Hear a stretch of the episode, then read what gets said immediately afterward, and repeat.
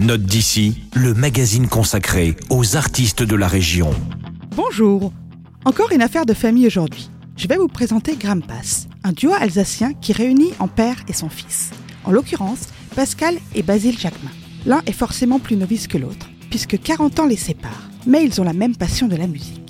Chacun apporte ses influences et ensemble, le duo crée un rock alternatif sans concession, assez sombre et agrémenté de quelques touches d'électro de ci de là. Pascal Jacquemin, le père, accompagnait jadis des noms illustres de la scène française, et leur ombre plane sur sa musique. Le chant francophone, parfois déclamé, renforce cette filiation. Pascal et Basile se produisent côte à côte pour la première fois en 2016 et sortent un premier album en 2018. Depuis, le confinement est passé par là. Pour ce deuxième album, nommé Blanc comme l'enfer, tout a été fait à distance.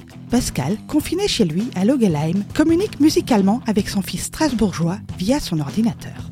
Petit à petit, leur second album prend forme dans cette ambiance inédite. Je vous propose d'écouter un extrait d'Effusion de Mars qui relate cette époque troublée si particulière. Les effusions de Mars, les philocheminaires le ciel est bleu, d'un bleu comme l'enfer. Les réseaux déraillent plus que jamais.